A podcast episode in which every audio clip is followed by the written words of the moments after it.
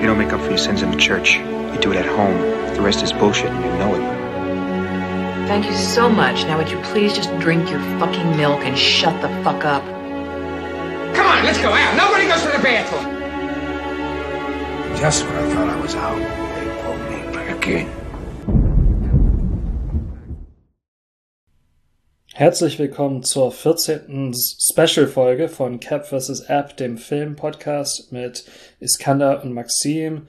Heute mit unserem dritten Special zu Sommerfilme. Also Sommerfilme 2022, das dritte Jahr der Pandemie, kann das sein? Oder der dritte Sommer der Pandemie zumindest. Äh, hallo Iskander. Hi Maxim, obwohl ich irgendwie jetzt die Erwartung habe, dass dieses Mal der Sommer wirklich von der Leine gelassen wird. Also. was, ist, was heißt das für dich?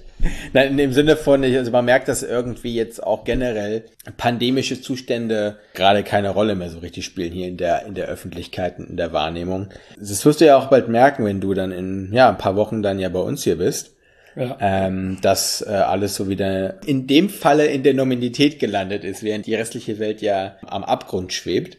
Aber ähm, ich weiß nicht, ob das, ob das der beste Anfang ist, weil eigentlich kaschiert das, glaube ich, unsere generelle Grundstimmung für dieses Sommerfilm-Special. Weil eigentlich habe ich super gute Laune. Ach, ja. Und ähm, ja, jetzt haben wir kurz vom Wochenende irgendwie auch. Also wir nehmen ja immer vorm Sonntag ja auf, logischerweise. Wir haben gerade schon gegessen, ich bin satt, ich habe gerade schon ein paar Stückchen von einem anderen Wein getrunken, jetzt mache ich mir den anderen auf. Ich kann mich an dieser Art und Weise nicht beklagen. Also okay. äh, ja, ja bei uns ist es vielleicht ein bisschen bedrückender. Wir sind gerade in einer Hitzewelle. Morgen ah. sind äh, 36 Grad angekündigt. Es soll sich anfühlen wie 40 Grad wegen der Feuchtigkeit. Ja. Ähm, und äh, ich sitze hier in T-Shirt und offenem Hemd äh, und versuche kühl zu bleiben. Mhm. Ja, bei uns wird äh, dieses Wochenende auch über 30 Grad. Also, wie gesagt, bestes Timing für unser Special eigentlich auch. Auf eine Art. ja.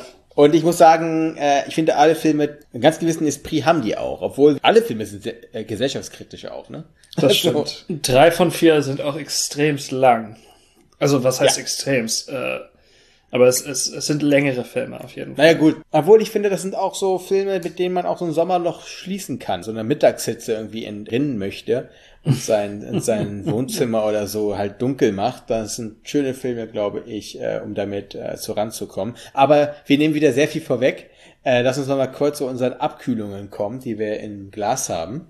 Ja, ich trinke einen Arnold Palmer. Das ist ein. Was bitte? Äh, das ist ein nicht alkoholischer Cocktail. Das trinken Ach. meistens Kinder hier. Arnold Palmer nennt sich das. Mhm. Äh, das ist äh, zu 50% Iced Tea und zu 50% Limonade. Also richtige äh, aus Zitronen gequetschte Limonade. Also ich hatte das noch nie getrunken und dann hat ein Kumpel das vor zwei Tagen bestellt, hat mir äh, zu probieren gegeben. Du bist schockverliebt jetzt, oder? Nein, ich fand's, ich fand's nicht schlecht, ich fand's toll. Okay. Wenn man so wie wir in Moskau groß wird, dann ist Tachun unser oder Quas unserer Limonade gewesen. Ne? Ja, das, stimmt. Äh, ich erinnere mich sehr wohl, äh, hm? wie mein Vater und mir und meinem Bruder gesagt hat, dass äh, Quas so etwas wie Coca-Cola ist. Und okay. äh, mein Bruder dann wirklich in Tränen aufgelöst war, als es äh, keine Cola war. Ich meine, er war vier Jahre alt zu dem Zeitpunkt. Ähm, Aber das ist auch ein sehr russischer Ansatz, Quas als Cola zu betiteln, ne? Also. ja, ja. Wenn, äh, wenn eine Coca-Cola Dostoevsky gelesen hat, dann wird daraus Quass, weißt du? So genau, in der genau. Art ungefähr. So ist es. Ja, ich habe genau das Gegenteil von dem Dostoevsky im Glas und zwar einen schönen Rosé, obwohl der auch ordentlich Grip hat und sogar eine gewisse gewisse Phenolik und zwar ist das ein äh, Rosé aus der Appellation Tavel der Domaine Lafont von der südlichen Rhone und ja, ist eine schöne Cuvée aus Grenache sur Sanson und hat auch, ist auch so ein Wein, den kann man entweder zur, entweder zum Erdbeerkuchen oder auch zum Porterhouse Steak trinken. Weil der kann mit beiden Sachen gut harmonieren. Ich finde, Wandlungsfähigkeit äh, ist ein ganz gutes Stichwort, wenn es zu unseren Filmen kommt, weil das sind sehr abwechslungsreiche Filme, die auch aus den unterschiedlichsten Ecken der Welt kommen. Ja. Wir lassen uns auch gleich mal anfangen, und zwar mit unserem brasilianischen Spotlight, was wir diesmal setzen. Und zwar City of God von Fernando Meirelles und Katja Lund.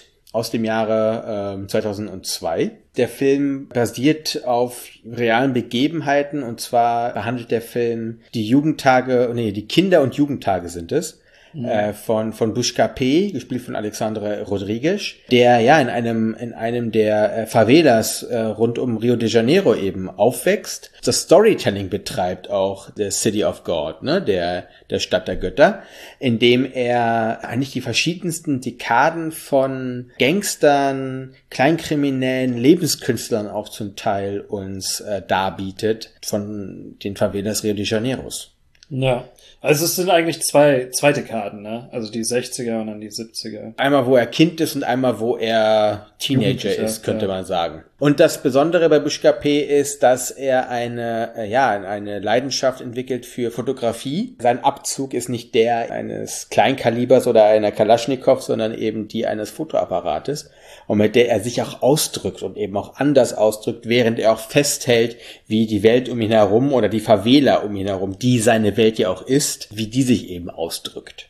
Mhm. Und gibt es mehrere große Gangster, äh, der eine heißt Locke, auf Deutsch übersetzt, und der andere heißt Karotte. Also es gibt so, und da gibt's noch Bene. Also es gibt so, die haben alle sehr coole Spitznamen auf eine Art. Mhm. Generell geht es da auch um Bandenkriege, um auch, ja, harsche Gewalt und in diesem ganzen Kontext auch noch um Liebe. Das ist wie so ein riesiger, riesiger Crash, der da eigentlich passiert und das tagtäglich. ja, ja. Mir fällt gerade auf, dass die Namen alle unterschiedlich sind. Also. Wie heißen äh, die denn auf Englisch? Also der, den du als Locke bezeichnet hast, auf äh, Portugiesisch glaube ich Zé Pequeno heißt äh, Lil Zay. Benet ist Benny. Und da, wo es sich übereinstimmt, ist Carrot. Äh, Bushka Pay wird auch äh, Rocket genannt auf Englisch. Aber das soll wohl Böller sein auf, auf Portugiesisch. Alles sehr coole, coole Namen. Ich habe das davor kurz gehabt mit dem, ähm, also das ist halt wie so ein großer Crash, ne? Oder, oder sagen wir mal wie so ein großes Gebilde, in dem sehr, sehr viel passiert, ne? Sehr, sehr viel Spannung, Reibung. Sagen wir mal halt wieder hier Bushka P, wie so ein Böller. Das explodiert auch auf eine ganz gewisse Art und dieser Film explodiert eigentlich auch. Du hast letztens mal so eine Aufzählung gemacht, was bei Texas Chainsaw Massacre so vom Schnitt und von Kameraoperationen passiert, ne? Hier könntest du dich auch wieder gütlich tun daran, weil hier passiert ja, hier passiert ja auch wieder alles. Ja, ja. Also der, der Film trägt auf jeden Fall den Einfluss vom Gangsterfilm aus Amerika vor allem. Auch als Film der frühen 2000er erkennt man vieles von Tarantino. Also der Film beginnt ja in medias res, also am Ende eigentlich. Findet dann dieser Freeze Frame statt, das kennt man jetzt. Äh, also mittlerweile ist es ja ein Klischee geworden eigentlich. Und dann wird halt gesagt, halt, halt, halt äh, man muss die ganze Sache von Anfang an erzählen und dann wird das praktisch äh, 15 oder 20 Jahre in die Vergangenheit versetzt und der Film beginnt eigentlich äh, vom richtigen Anfang. Das Ende wird so angeteasert. Ne? Ja, Schnitt ist hier sehr, sehr schnell. Diese Verfolgungsjagd am Anfang nach einem Hähnchen, das wird auch unterlegt mit brasilianischer Musik, alles sehr äh, poppig und die Farben knallen auch richtig und ähm, ich glaube auch in der, in der Färbung des Films dieser Film für mich vor allem interessant ähm, und stellt dann auch gewissermaßen eine Abweichung von den doch sehr, kann man untersetzten Farben vom amerikanischen Gangsterfilm sagen. Das ist sehr bunt und ähm, in der Farbgestaltung und in der Art, wie die Filter verwendet worden sind an den, auf den Kameras, ähm, sehr interessant. Ja, man hat auf jeden Fall so eine extra Färbung dann bei den, glaube ich, in den 60er Jahren spielt das, ne? Mhm. Oder äh, also da, wo, wo Buschkapir und Co. halt Kinder sind. Und wo es dann auch vor allem um die so ein, fast schon so eine märchenhaften Gestalten, ne, so diese drei, diese drei großen Bandits, die es da gegeben hat, zu dem ja. auch einer sein, sein Bruder war, in dem noch, weißt du, alles noch in, in diesen Sozialbauprojekten gelebt haben. Und dann die Favela äh, 20 Jahre später ist ja richtiger Dschungel, könnte man ja wirklich meinen. Ne? Also mhm. das ist halt so ein Storytelling, was da super schnelllebig ist, was wie gesagt mit vielen filmischen Mitteln passiert. Und ich sag da, ich habe ich hab mal eine Abfolge aufgeschrieben. Banane, in Flagranti wird jemand erwischt, dann gibt's eine Schaufel, danach sucht der Bruder die Hose, danach äh, gibt es eine Durchsuchung, dann wird was verbuddelt Ne, dann mhm. kommt ein Taxi und danach gibt es Schüsse. Und das passiert alles irgendwie in zwei Minuten. Ein unfassbares Tempo, obwohl der Film 33 Minuten nimmt. Ich habe extra nachgestoppt für die gesamte Exposition. Wie, wie mit Zeit generell gespielt wird. Dieser Faktor Zeit, weil dieses urbane Leben, sag ich mal, dieser urbane Alltag, den wir dort erleben, der wirkt auch so entgrenzt auf vielen Momenten. Ne? Und mhm. dann ist es dann vielleicht so, dass dieser filmische Apparat der auch ganz stark manipulativ hier wirkt, auf diese Art und Weise. Wir kommen ja noch zu einem anderen Punkt, was dir diesen Film auch so besonders gemacht hat, ne? Aber in diesem Punkt ja wirklich eigentlich auch erst gangbar macht. Glaube ich, das richtige Tempo auch an den Tag legt, um dieses äh, Sujet auch eigentlich zu beschreiben. Mhm. Ja, und äh, wir haben es auch hier mit richtigen Desperados zu tun. Du hast Entgrenzung gesagt, äh, dieses diese Favela wirkt auch wie so ein ja, extraterritoriales Gebiet, das irgendwie aus der Welt gefallen ist. Die Polizei wagt sich nicht hinein. Das ist schon etwas anderes, als äh, wenn äh, Deutsche behaupten, die Polizei würde sich nicht in Neukölln wagen. Ähm, das ist schon eine, eine harte Übertreibung ist, aber hier scheint das wirklich ähm, Fakt des Alltags zu sein. Das ist kennzeichnendes Merkmal für jeden Gangsterfilm ist, dass der Turnover bei den Gangstern sehr schnell erfolgt. Also die, die jüngere Generation wächst heran und mordet die ältere Generation praktisch bis auf einzelne Vertreter weg. Ne? Hier ist das wirklich, also äh, Kleinkinder, die mit der Waffe hantieren, was diesem Film auch einen, einen gewissen Pace und auch so eine, eine ganz, ja, fast nihilistische Vitalität auch verleiht dass das alles so junge Menschen sind und dieser, auf Deutsch heißt er Locke, ne? Also der Anführer, der so pathologisch, ja fast äh, psychopathisch eigentlich ist, sein ganzes Um, also so ein, ein, ein Gravitationspunkt ist für das gesamte Umfeld und diesen Bandenkrieg auch anzettelt gewissermaßen, ähm, weil er eben so machthungrig ist und sich nicht ablenken lässt von diesem Lifestyle und von diesem Image, was die anderen gewissermaßen spielen, das verkörpert er und das lebt er hundertprozentig und ohne Vermittlung, wirklich. Ja, da kommen wir ja genau zu dem Punkt. In dem Sinne, Schauspieler von Locke heißt Leandro Feminio da Ora, ist wie eigentlich, ich würde mal sagen, so 98 Prozent der anderen Leute, die wir vor der Kamera sehen, ja wirklich ein Laiendarsteller gewesen, ne? Das ist dieser interessante Aspekt, den sich der Filmteam von City of God ja genommen hat, ist, ein riesen Casting zu machen in eben aus mehreren Favelas, wo 2000 Interessenten sich gemeldet haben und aus denen haben sie dann 200, sagen wir mal, kondensiert und mit denen haben sie danach eine monatelange Schauspielschule gemacht. Mhm. Fünf Monate lang Schauspielschule gemacht mit ganz, ganz starkem Fokus auf Improvisation. Und da hatten sie auch so einen, äh, ich glaube, ich habe da aufgeschrieben hier, Wilson Rodriguez hieß der, der auch davor schon eben auch sozial Schauspielgruppen gemacht hat, der deshalb auch diesen Zugang gefunden hat und auch wusste, dass das alles supergeile Schauspieler sind. Von Mereyes und Lund, äh, wo sie gesagt haben, Schauspiel mussten wir denen alles gar nicht mehr beibringen, weil das sind super tolle Schauspieler. Was wir denen nur beibringen mussten, war in dem Sinne eine Art und Weise von Disziplin, in einem filmischen, fiktiven Kontext zu funktionieren, in dem man auch auf Cues hören muss, ne, auf dem man auf Einsätze achten muss, in dem man auch auf, auf, auf den Kader achten muss, weil Schauspielen können die alle mega gut. Und das sehen wir ja hier auch einfach. Und das bedeutet, da hat sich auch danach so ein, ja, so eine gemeinsame Grundlage gebildet in diesen Monaten. Und das ist eine kollektive Arbeit gewesen vor und hinter der Kamera und äußerst motiviert gewesen. Ich glaube, das merkt man diesem Film auch an, dass einfach da alles auch irgendwie voller Leben steckt, obwohl das ein sehr gewalttätiger Film ist. Ein ultra brutaler Film ist auch an vielen Momenten. Aber da sprudelt einfach Vitalität heraus, wirklich, ne? Mhm. Und kommen wir zum Sommerfilm nochmal. Also ich glaube, das muss man nicht weiter erklären. Ne? Da, äh, es gibt auch sehr, sehr eindrückliche Szenen am Strand von Rio de Janeiro, die auch für die Charakterzeichnung von Bushka P. bedeutend sind. Ja.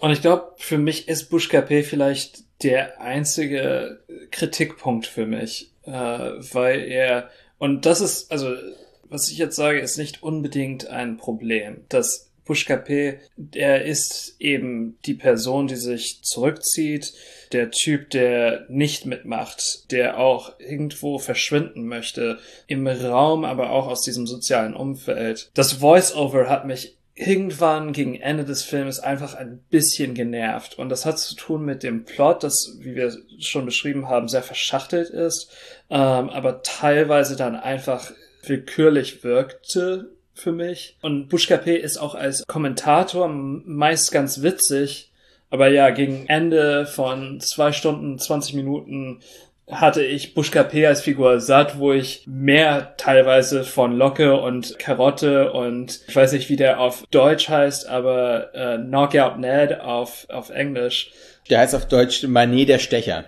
Manet der Stecher. äh, ja, anscheinend heißt der ähm, Knockout Ned. Ungefähr das ähnliche oder so. Ungefähr das ähnliche. okay. Äh, Knockout heißt ja also zum einen K.O., ne? Also so ein hm. K.O.-Schlag, aber ja, auch äh, jemand, der sehr attraktiv ist. Ja. Äh, meistens für Frauen angewendet im englischen Sprachgebrauch. Ähm, ich weiß auch nicht, wo sie Ned herhaben. Also das ist wirklich aus dem. Genauso wie aus Bäne Benny zu machen. Naja, ja. das, das sei mal dahingestellt. Was ich gerade aber interessant fand, weil du gerade wieder auch äh, Bushka P. als Beobachter ja gerahmt hast, ne, ist er ja auch, muss, muss ja ein Fotograf auch irgendwo sein, logischerweise, mhm. ist, dass wir dieses Mal drei Protagonisten haben, die alle passive Beobachter eigentlich sind von dem Trubel, der um sie herum passiert. Also Black Girl würde ich jetzt ausnehmen, aber in den anderen beiden Filmen, ich habe ich ja, hab schon ein paar, ich habe schon ich habe schon ein paar Parallelen gezogen zwischen Big Lebowski und also zwischen dem Dude und Marcello habe ich schon Parallelen gefunden, aber ganz interessant, ganz interessant, was wir jetzt auch noch Buschka Peter irgendwie so in dieser Passivität mit einspielen können, weißt du?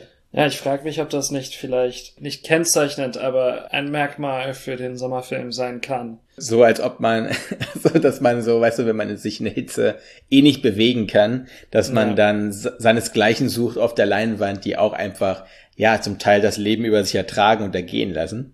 Ja. Vielleicht. Vielleicht sollten wir auch zum nächsten Film kommen, weil sonst läuft uns echt die Zeit weg, wenn wir über jeden Film so lange reden wie gerade. Ja, La Noire de, also Black Girl von Usman Semben von 1966 handelt von einer jungen Frau aus Dakar, die von einer französischen Familie an die Côte d'Azur verlockt wird mit Versprechen von Arbeit. Als Diana, äh, so heißt die Frau, in Frankreich ankommt, wird sie von ihren Arbeitgebern eingesperrt und als regelrechte Sklavin behandelt. Der Film spitzt sich auf immer härtere Konfrontationen zwischen Diana und ihrem weißen Umfeld zu. Ja, ich glaube, das, äh, das ist es für einen einstündigen Film. Ähm, der Film ist aufgeteilt zwischen Dianas Gegenwart an der Côte d'Azur in diesem Apartment. Sie verlässt eigentlich nie die Wohnung, in der mhm. sie auf die Kinder aufpassen soll, ähm, die Wäsche machen soll, kochen soll und putzen soll.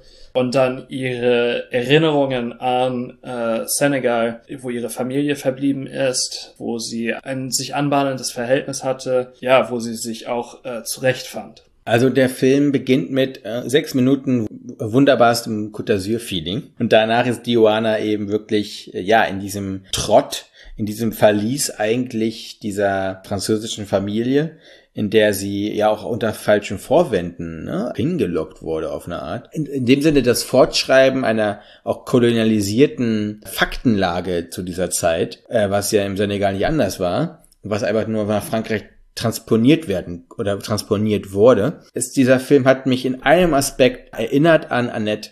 Und zwar okay. die Wiederholung. Repetition. Ja. Und zwar stimmt. gibt es, wird hier eine Frage immer wieder gestellt, und zwar, warum bin ich hier und was bin ich hier? Aber im Kontrast zu Annette hat diese Frage hier wirklich eine Bedeutung und verpufft nicht so im leeren Raum auf, ne, in ganz gewissen Momenten.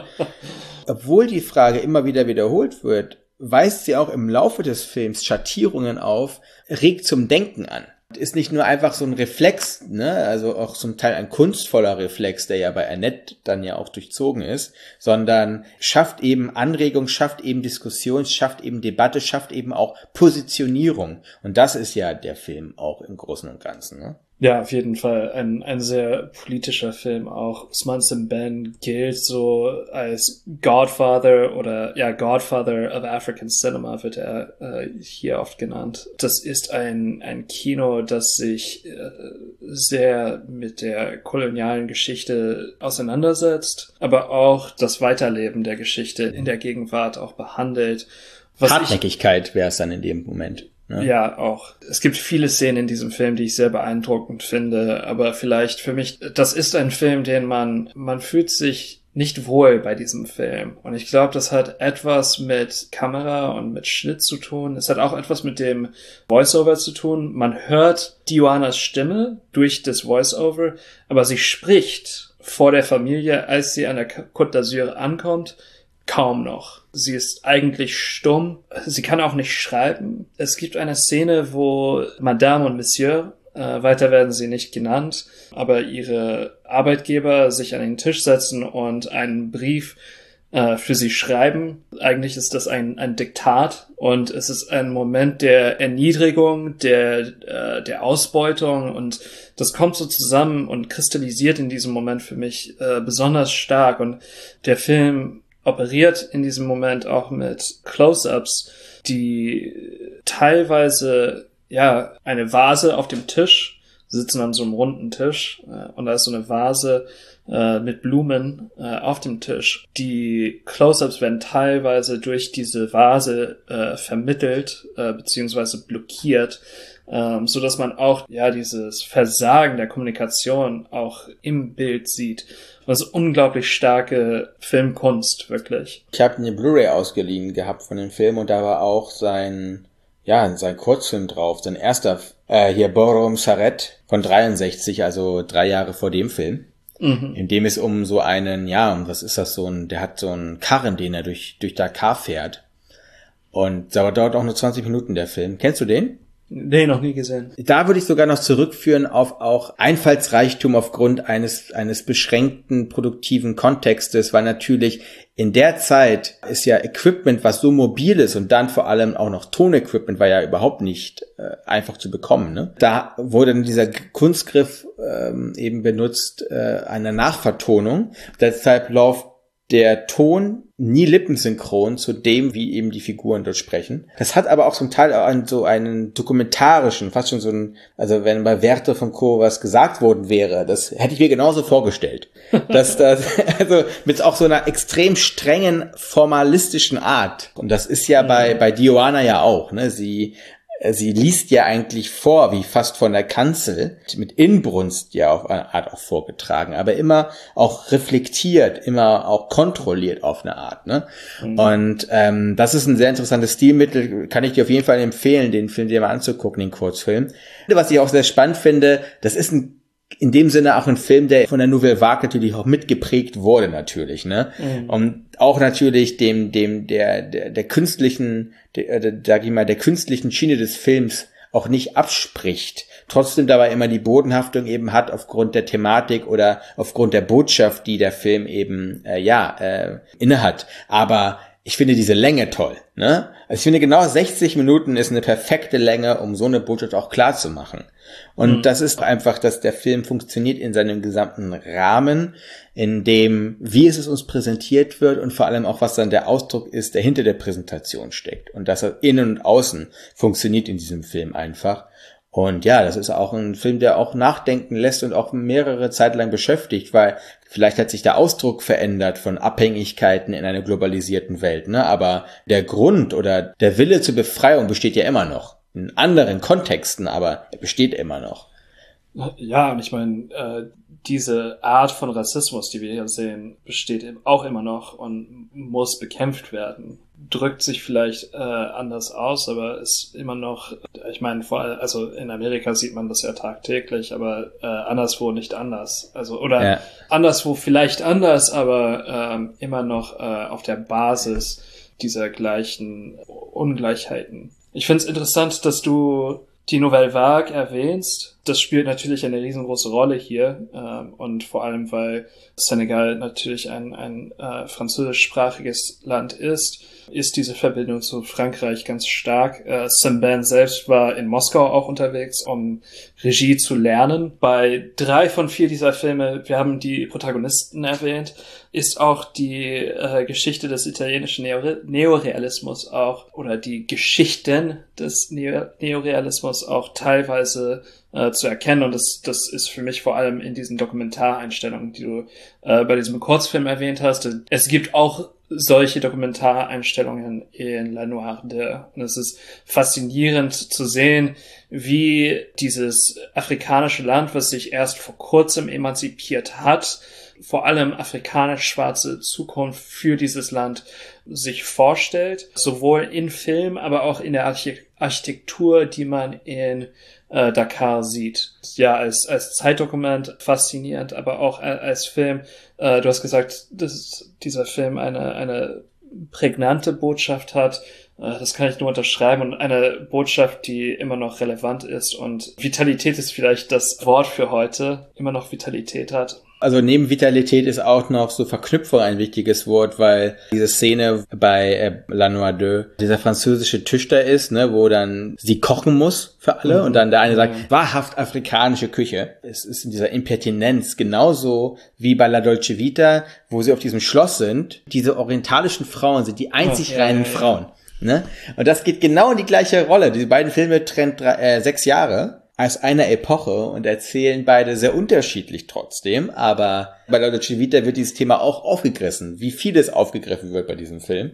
Ja. Ähm, aber bevor wir jetzt zu La Dolce Vita kommen, kommen wir nochmal zu äh, Big Lebowski erstmal, oder nicht? Ja, machen wir. Dann kommst noch mal du jetzt mit der zweiten Zusammenfassung. Richtig, richtig. Ja. Weil wenn wir mit dem Dude aufhören, dann lullern uns, ne, dann werden auch alle so richtig dudig. Weißt du, so. jetzt, äh, ziehen die Sonnenbrille auf, holen sich den Red Russian ans Ding und gehen so in den Kosmos des, der Bowlingbahn rein, so ein bisschen, ne? Ja, ich weiß nicht, ob das schlimm wäre. Stimmt auch wieder. Ich fange fang trotzdem mal mit, äh, mit der Zusammenfassung an. The Big Lebowski, 1998, äh, von den Coen Brothers Films, die wir schon mal besprochen haben, als wir Winterfilme besprochen haben, äh, ja. nämlich Fargo. Hier auch, äh, das, das will ich dann irgendwann auch mal thematisieren. Aber der Film handelt vom Überlebenskünstler Jeffrey Lebowski, gespielt von Jeff Bridges und eigentlich immer nur der Dude oder The Dude genannt. Ähm, ich wusste auch nicht, ob ich immer den englischen äh, bestimmten Artikel mit, mitschleifen sollte oder ob ich mhm. einfach der Dude sagen soll. Aber der Dude wird von zwei Gangstern mit einem reichen Philanthropen, auch Jeffrey Lebowski genannt, verwechselt. Äh, als die Gangster auf den Teppich des Dudes pinkeln, macht er sich auf den Irrweg zum Big Lebowski, der ihn entschädigen soll. Dabei verlässt er sich auf die Unterstützung seiner Freunde Walter Sobchak, gespielt von John Goodman, und Donnie, Steve Buscemi, die mit ihm gemeinsam bowlen und trinken eine Odyssee voll zwielichtiger Gestalten der Los Angeleser Szene während des ersten Golfkrieges entfaltet sich nach dem Muster des Film Noirs. Man weiß oft nicht recht, wer, was oder warum jemand etwas macht, aber letzten Endes geht es um die Stimmung einer gekünstelten Kunststadt im Endstadion seiner eigenen reflexiven Dekadenz. Ich habe das so zusammengefasst und ich habe das mir aufgeschrieben, weil dieser Film so verstrickt ist und so, ja, ja. Äh, undurchsichtig irgendwann. Äh, ich glaube, es gibt 20 Figuren, viele von später sehr großen Schauspielern gespielt, äh, äh, darunter auch äh, David Thewlis, der, ich glaube, für internationale Zuschauer vor allem durch äh, Harry Potter als Sirius Black bekannt geworden ist. Juliana Moore spielt auch mit. Es sind auch gewisse Figuren oder man will fast Gestalten äh, des alten Hollywoods dabei. Mhm. Also ein Film, wie gesagt, der in Los Angeles spielt. Es ist kein Film, wo es um Hollywood selbst geht, aber Hollywood ist sehr wohl das Dispositiv, vor dem man diesen Film sehen muss, glaube ich. Ja, es ist auch ein Kultfilm. Also das ist der Film, den ich wahrscheinlich am meisten gesehen habe, in den letzten zehn Jahren aber wahrscheinlich am wenigsten gesehen habe, eben weil das ein Film war, den ich, als ich Gras und äh, Drogenkonsum generell zum ersten Mal begegnet bin, eine sehr wichtige Rolle gespielt hat als Identifikationspol und ähm, auch als äh, so geschmackprägender Film, äh, mit dem man auch gewissermaßen etwas behauptet hat, äh, wenn man mit 14, 15, 16 gesagt hat, Big Lebowski ist mein Lieblingsfilm oder ist einer meiner Lieblingsfilme, fast ein Signal gewesen. Und ich glaube, dass dieser Film immer noch so diese, diese Funktion erfüllt für Teenager. Als Ende 20-Jähriger diesen Film zu sehen, sehe ich auch andere Sachen in diesem Film und werte diesen Film auch anders und äh, genieße diesen Film auch gewissermaßen anders. Also ich finde das eine steile These zu sagen, dass die heutigen Teenager vielleicht auch Big Lebowski als so ihren Anker zwischen den, zwischen den Drogenräuschen begreifen. äh, ist eine steile These, muss man, glaube ich, dazu empirisch forschen, aber die Postmoderne war ja viel, viel länger auch äh, am Leben, als die eigentliche Phase gegolten hat, weil einfach die Filme lange Zeit modern geblieben sind, auch für uns, weil der Film ist von 98, da war ich sechs Jahre alt. Ich habe den Film nicht im Kino gesehen. Also den habe ich natürlich auch erst mit so 12, 13, 14 das erste Mal gesehen, ne? wie du ja auch dann. Ja, ja. Ich habe den witzigerweise vor drei Wochen mit meiner Freundin zusammen geguckt und meine Freundin kannte den Film vorher gar nicht. Es war schon interessant, wie ohne diesen Subtext ne, oder diesen Metatext, dass jeder sich wieder Dude fühlen will, der Film einfach auch funktioniert, weil er einfach auch brechend komisch ist. Ja. Also es ist einfach extrem gut geschrieben. Wie gesagt, mehrere Lines, die einfach so ikonisch geworden sind, weil sie auch einfach gut sind und da geht vor allem um Running Gags, ne? Wie oft da gesagt wird, dass dieser Teppich, dass der Teppich den ganzen Raum zusammengehalten hat, ne? Also das ist ja, das ja, ist eigentlich ein so sinnbefreiter Satz, aber du musst ja diesen Red Herring, der ja das ganze Ding zum Laufen bringt, musst du ja irgendwie auch am Leben erhalten, ne? Und deswegen machst du das einfach mit geilen Running Gags oder Shut the fuck up, Donny. Mega geil geschrieben, einfach witzig und jeder Mensch kann damit auch emotional einfach gleich wieder was anfangen. Also der Film ist visuell elaboriert ausgestaltet und gerade auch die, nennen wir es Traum, Rausch, äh, äh, Roofie-Sequenzen in diesem Film sind mhm. ja auch einfach bahnbrechend gut gemacht. Aber äh, der Film könnte man eigentlich fast sogar als Hörbuch verstehen, weil sobald du wieder ganz gewisse Sätze, Abfolgen, Dialoge hörst, kommt dir sofort in den Kopf, was du da sehen musst auch wirklich, ne? Ja. Du hast Postmoderne gesagt äh, oder als Stichwort erwähnt. Dieser Film ist auch ein, ein Potpourri verschiedener äh, Stilrichtungen und äh, Einflüsse. Also Film Noir habe ich schon erwähnt. Dieser psychedelische Einfluss ist auch auf jeden Fall da zu sehen, aber auch Wildwest-Filme. Also der Film hat auch ein Voice-Over. Der Film wird von einem, ich glaube im Buch heißt er The Stranger äh, gesprochen, äh, gespielt von Sam Elliott, äh, der jetzt auch mehr oder minder ein Meme geworden ist äh, für eine gewisse Art von Männlichkeit. Aber er spielt diesen Cowboy, der dann irgendwann in der Diegesis auch auftaucht und so fast eine Gottfigur ist. Es gibt einen Plotpoint oder Plotstrang, in der es um Pornografie geht. Äh, Los Angeles war ja lange Zeit der Hauptsitz der, der Industrie. Ähm, auch Referenzen an Cecil B. DeMille zum Beispiel. In diesem Moment mit dem Trampoline, wo diese Frau in die Luft geschmissen wird äh, und ja. alle in irgendwelchen Kostümen auf der auf dem Strand sind. Also das ist so super elaboriert, super komisch, bisschen surreal, weil aus der Welt gefallen, aber im Kontext von Los Angeles natürlich zu verstehen und auch bombastisch. Ähm, also es geht auch um Bombast hier. Und diese Traumsequenzen sind da ein fantastisches Beispiel dafür. Ich weiß gar nicht, ob man da so noch viel mehr sagen muss oder ob wir einfach mit dem, ob wir es einfach wieder do tun und es einfach über uns ergehen lassen, wenn wir das nächste Mal wieder den Film gucken. Was auf jeden Fall nicht so lange dauern wird wie das vorletzte Mal, dass ich den Film gesehen habe. Mhm. Wir haben uns den doch endlich mal gekauft, auch weil ähm, ja, den gibt, den gibt's halt so bei uns nirgendwo anders. Da merkt auch noch so einen intrinsischen Wert, ne? Sobald die, sobald es nicht Netflix hat als Film, ist es immer noch gut, ne? Und eine Sache wollte ich noch sagen, weil ich gucke gerade auch wieder mit meiner Freundin das zum wiederholten Male Fargo, die Serie. Und zwar die beiden guten Staffeln, eins und drei. Da gibt's eine riesige, eine riesige Reminiszenz ja an Lebowski, ich sag nur Stranger und einer Bowlingbahn. Postmoderne lebt ja auch von Wiederholung, lebt auch von Zitat und von gewissem Abkupfern. Aber es ist doch schön, dass in diesem Kosmos ähm, Cohen sie selber sich auch schon als Referenz nehmen können.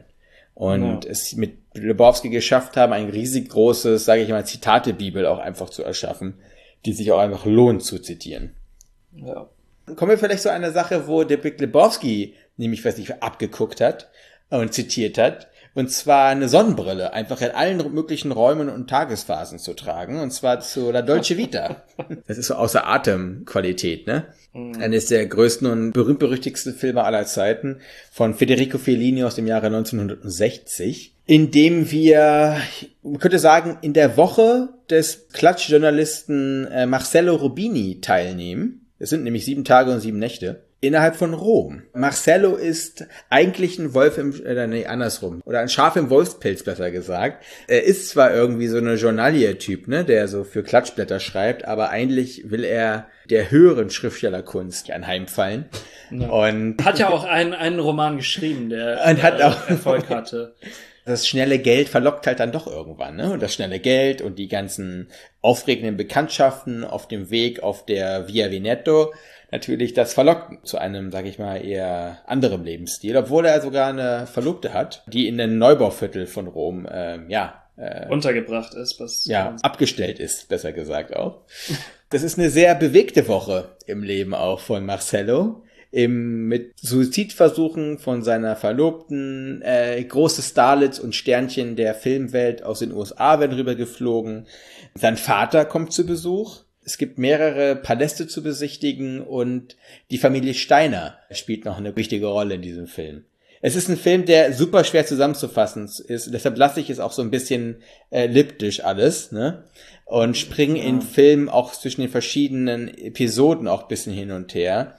Eine Woche im Leben eines Klatschjournalisten. Das könnte auch so eine Art und Weise von. Ja, Tagline ist das fast, ne? Das ist ein Titan der Filmproduktion und äh, ich weiß nicht so recht, wo man anfängt. Vielleicht bei Fellini. Was mir aufgefallen ist, und ich habe ja schon Neorealismus erwähnt, aber äh, wenn man sich die die Filmgeschichte anschaut und die Anfänge der Spielfilme anguckt, ist eine Tendenz, die bewahrheitet sich nicht, wenn man wirklich genau hinschaut, aber so diese Tendenz, dass man anfängt mit künstlicher Mise en scène, um ja überzeugende Effekte oder Orte vorzutäuschen. Das ist so dieser Vor dieses Vorkriegskino.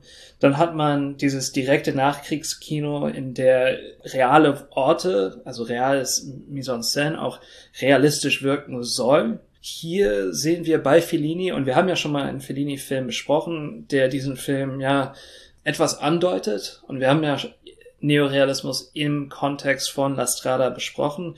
Aber hier sehen wir, wie reale Orte und realistische Mise en scène verwendet werden, um unglaublich künstliche Effekte zu produzieren. Nicht der Kunst wegen, sondern um einen Lifestyle darzustellen, um eine, um ein Milieu darzustellen, das von Künstlichkeit geprägt ist, das irgendwie ermattet, ermüdet ist und das ganze, den ganzen Zirkus am Leben erhalten will oder irgendwo auch muss. Äh, und wir sehen hier Zwangshandlungen, Menschen, die ja ein, ein Skript vorspielen. Und in diesem Sinne ist und es wird, vielleicht hast du den Donner hier, es wird an einer Stelle äh, Shakespeare zitiert, man kann ein anderes äh, Zitat hier anbringen. Äh, die ganze Welt ist hier eine Bühne und diese, diese Figuren sind auch Schauspieler. Und diesen Film in dieser Welt anzusiedeln unter Schauspielern macht so viel, so viel Sinn. Und in diesem Sinne ist dieser Film unglaublich modern, kündigt auch so viel der, der Swinging Sixties bereits an. Und das, was folgt, muss sich irgendwie mit diesem Film auseinandersetzen, muss diesem Film auch nicht Tribute geben, aber auf jeden Fall, dieser, dieser Film muss immer mitgedacht werden.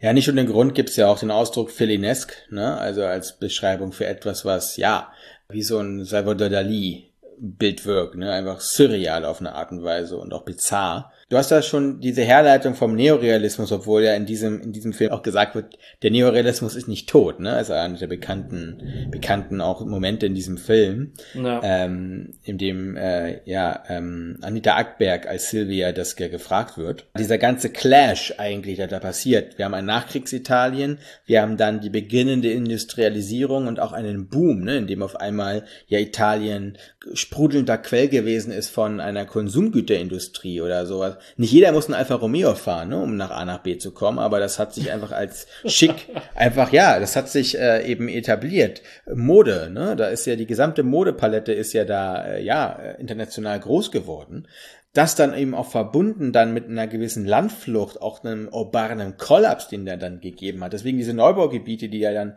wie aus dem Boden gestampft, die auch wirken einfach, ne? Das sieht ja aus wie die Wüste Gobi da und auf einmal sind da solche Hochhaustürme überall zu sehen.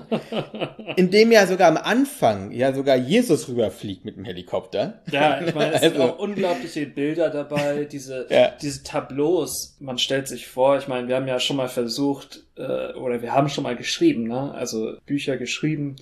Man, man wünscht sich solche Einfälle. Ist einfach so fantastisch und teilweise sind es auch sehr rührende Bilder, aber auch einfach gewaltige Bilder, die durch gewisse äh, Kontraste oder ja Gegenüberstellungen Aufmerksamkeit des Zuschauers äh, lenken beziehungsweise mitreißen. Da macht es keinen Unterschied, ob das jetzt wirklich ein Plot mit äh, drei Akten oder fünf Akten, das ist kein, es muss diesem Schema nicht folgen, eben weil dieser Film durch seine Darsteller, durch das Bild, durch die Regie ähm, durch das Buch es einfach erübrigen, diesen Fokus auf, der, auf einen Plot. Das ist auch die Frage, wie gesagt, du hast gerade das Wort Kontrast im Mund gehabt, das ist auch eines der prägenden, ja, sag ich mal, Termini für diesen Film. Hier ist eigentlich alles Kontrast. Nicht nur, dass wir hier Schwarz-Weiß haben, und ganz, ganz starkes Licht-Schattenspiel ja auch, ne? Aber das, was sich dann eben in einem filmischen Apparat, in einem filmischen Denken zeitigt, wird auch übersetzt oder wird übersetzt aus thematischen Kontrasten. Ne? Und ob es jetzt eben das neue, das neue Rom gegen das alte Rom ist, was ja hier wie die Via Veneto ja auch nachgebildet wurde in der Cinecittà. Darf man auch nicht vergessen. Du hast also, du hast eine Inszenierung, eine Inszenierung, eine Inszenierung hier auch, ne? Ja. Und, oder dann in dem Sinne auch das Tradierte gegen das Moderne, beziehungsweise der Vater, da spielt der Vater eine große Rolle, das Tradierte dann der Sohn als das Moderne, aber wo hört das Moderne und das Tradierte auf und wo beginnt es, ne? Weil am Ende des Tages sind sie eigentlich fast gleich, nur halt 40 Jahre unterschiedlich alt gefühlt, ne? Ja, und ich meine, das Jahr 22 spielt hier auch eine, eine Rolle. Es wird zweimal im Film erwähnt. Das ist äh, bekanntlich das Jahr, in dem äh, Mussolini äh, die Macht in Italien ergreift. Obwohl Faschismus nicht direkt angesprochen wird, ist er in, in jeder Situation, in jeder Beziehung äh, und in jedem Handlungsakt, da lässt er seine, seine Fingerabdrücke.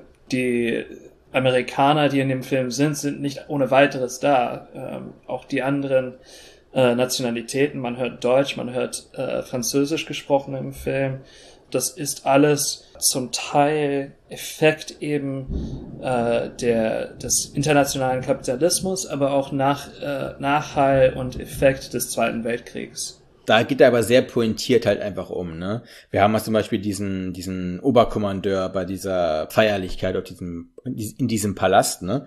Der da mit der Augenklappe rumläuft. Das ja. ist dann der eine, der eine Fixpunkt eben für diesen Dutschemanismus, der dann ja da anheimfällt. Und auch das sind ja auch alles Adlige, die da sind. Ne? Also auch diese zum Teil vergessenen oder zum Teil untergetauchten, der wirkt ja wie untergetaucht ne? in diesem Pulk an Menschen. Das sind ja Celebrities, ne? das ist dieses Internationale, das ist dieses auch Nivellieren eigentlich von Ecken und Kanten. Wir haben witzigerweise Lex Barker und wir haben ja mehrere Punkte, wo einfach Leute sich fast selber spielen. Ne? Also eine Anita Eckberg spielt sich ja eigentlich einfach selber ne? als Silvia. Und ein Lex Barker spielt eigentlich einen Lex Barker. Der wird ja sogar von den, von den Paparazzi. Paparazzo witzigerweise ist ein Begriff, der erst durch diesen Film überhaupt publik geworden ist, ne, entstanden ist. Aber der erst durch die Paparazzi, jetzt geht ja gleich der Tarzan los, ne? Also, hier gibt es ganz klare, hier verschwimmt doch einfach Fiktion und unserer echten Welt, ne? Weil diese Sphären, sag ich's mal dazu, in diesem ganzen Schein und Sein verschwimmen müssen auch einfach, ne? Können wir spoilern in diesem Film? Ich weiß es nicht. Weil es gibt einen ganz, ganz eklatanten Moment. Das hast du schon gesagt, die Welt ist eine Bühne, ne? Und hier wird alles zu einer Bühne. Und, mhm. aber es gibt den Moment, wo Steiners Frau, sagen wir mal, auch zu einem Star wird, ne? Sie wird ja zu einem Star für eine einzige Schlagzeile, die es gibt. Und sie sagt es sogar selber, verwechseln Sie mich mit einer Schauspielerin. Das ist ein tief trauriger Film auch einfach. Eigentlich könnte man bei jeder Sequenz am Ende mal stoppen und sich mal ein bisschen ausheulen. Weil was wir da sehen die ganze Zeit, ist ja so tief dramatisch und so, ja, so erschütternd auch. Und der Film endet ja auch erschütternd, wenn wir da einen nicht näher definierten Fisch wie am Strand liegen sehen, Marcelle auf der einen Seite steht, Paola auf der anderen und sie sich nicht hören können aufgrund der ganzen Umgebungsgeräusche und er danach wegwankt mit den ganzen, sagen wir mal, Feier-Tollwütigen und dann ist nichts verschwindet, ne? Ich habe auch wieder Lust, mir ehrlich gesagt diesen Film zu geben, obwohl man der Film tut weh auch in einer in einer Direktheit, obwohl er so viel inszeniert ist, ne? Aber der Film ist auch gerade in seiner Transparenz seiner Inszenierung so unfassbar direkt. Ja, und ich glaube, ich würde unseren Zuschauern nicht das falsche Gefühl geben wollen, weil der Film auch in gewissen Momenten unglaublich komisch ist wie oft liegt Tragik und Komik nebeneinander? Ja, also das klar, ist ja nichts Neues. Klar. Also ne? die, die, diese äh, Groteskerie und die Tristesse und äh, Ironie und Lebensschmerz sind alle miteinander verwoben in diesem Film und auf eine Art und Weise, die nicht reduktiv ist, die zum Fühlen anregt auf der einen Seite, aber auch zum Denken. Ein äh, stimulierender, ein irritierender Film in dem Sinne, aber auch ein formvollendeter Film, ne? Und äh, irritiert einen eben nicht aufgrund einer, ja, auch, sagen wir mal, Unberechenbarkeit auf der filmischen Seite, sondern eben weil er so, was gesagt, gigantisch, ne? In diesem Gigantismus nennen wir es mal, da kann ja auch mal so, wenn eine fette Walz über was drüber rollt, ist ja auch egal, wie links und rechts so die Ecken aussehen, ne? Aber die Ecken sind hier perfekt ausmodelliert einfach und das ist dieser Film. Es ist eine perfekte Rolle die über dich rüberwalzt, auf eine Art. Ja. Dringend empfohlen. Das ist auch drei Stunden. Das ist zeitlich auch eine Walze, aber die ich mir immer wieder gerne ergebe. Ich habe mir nicht ohne Grund auch ja die Blu-ray jetzt endlich mal gekauft nachdem ja. ich die noch nicht besessen habe. Und das, das war eines sich. der besten, eines der besten Anschaffungen der letzten Monate auf jeden Fall. Cool. Ähm, beste Anschaffungen in diesem Sommer wären auf jeden Fall, also alle vier Filme würde ich empfehlen. Ja. Natürlich, ne? Immer guten Wein. Wie ist in der Limo nochmal? Ich weiß nicht, ob man die überhaupt hier kriegen kann, aber. Arnold Palmer. Also, äh, du, du brauchst dir schwarzen Tee, stellst ihn kalt, äh, machst dir Limonade, äh, also wie gesagt, äh, paar äh, Zitronen, Eiswürfel und dann mischst du das zusammen und. Und wo bleiben dann die äh, 50 äh, Zuckerwürfel, die sonst in amerikanischen Getränken drin sind? Wann kommen die da rein? Die kann man reinmachen, aber die kann man sich auch sparen. Und äh, das würde ich den meisten Menschen auch ja. äh, raten. Also, also Getränketipps haben wir jetzt auch durch für den Sommer. Ansonsten bleibt noch zu sagen, wir werden irgendwann, wir wissen noch nicht ganz genau wann, auch nochmal eine zweite Special-Folge machen. Also im Grunde ist unsere Staffel jetzt beendet. Wir werden irgendwann nochmal so einen kleinen Giveaway mit reinpacken, no. wo wir gemeinsam vom Mikrofon sitzen und gemeinsam, ich wäre dafür, dass wir uns auf den Aperitivo verständigen und nicht auf den Kaffee, wenn es für dich okay ist. ähm, ja. Oder? Ja, sehr gut. Äh, wir wünschen euch einen schönen Sommer. Mhm. Und ja, genießt das Leben mit dem süßen Leben oder auch den anderen Filmen und wir hören uns dann Ciao. in der nächsten Zeit. Das klingt gut.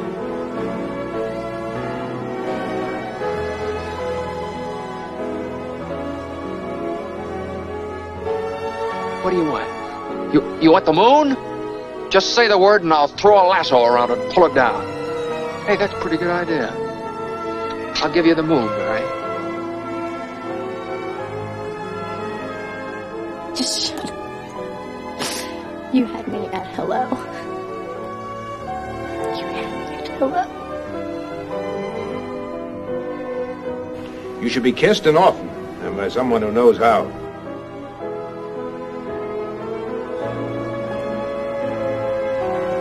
I'm also just a girl. Standing in front of a boy. Asking him to love me.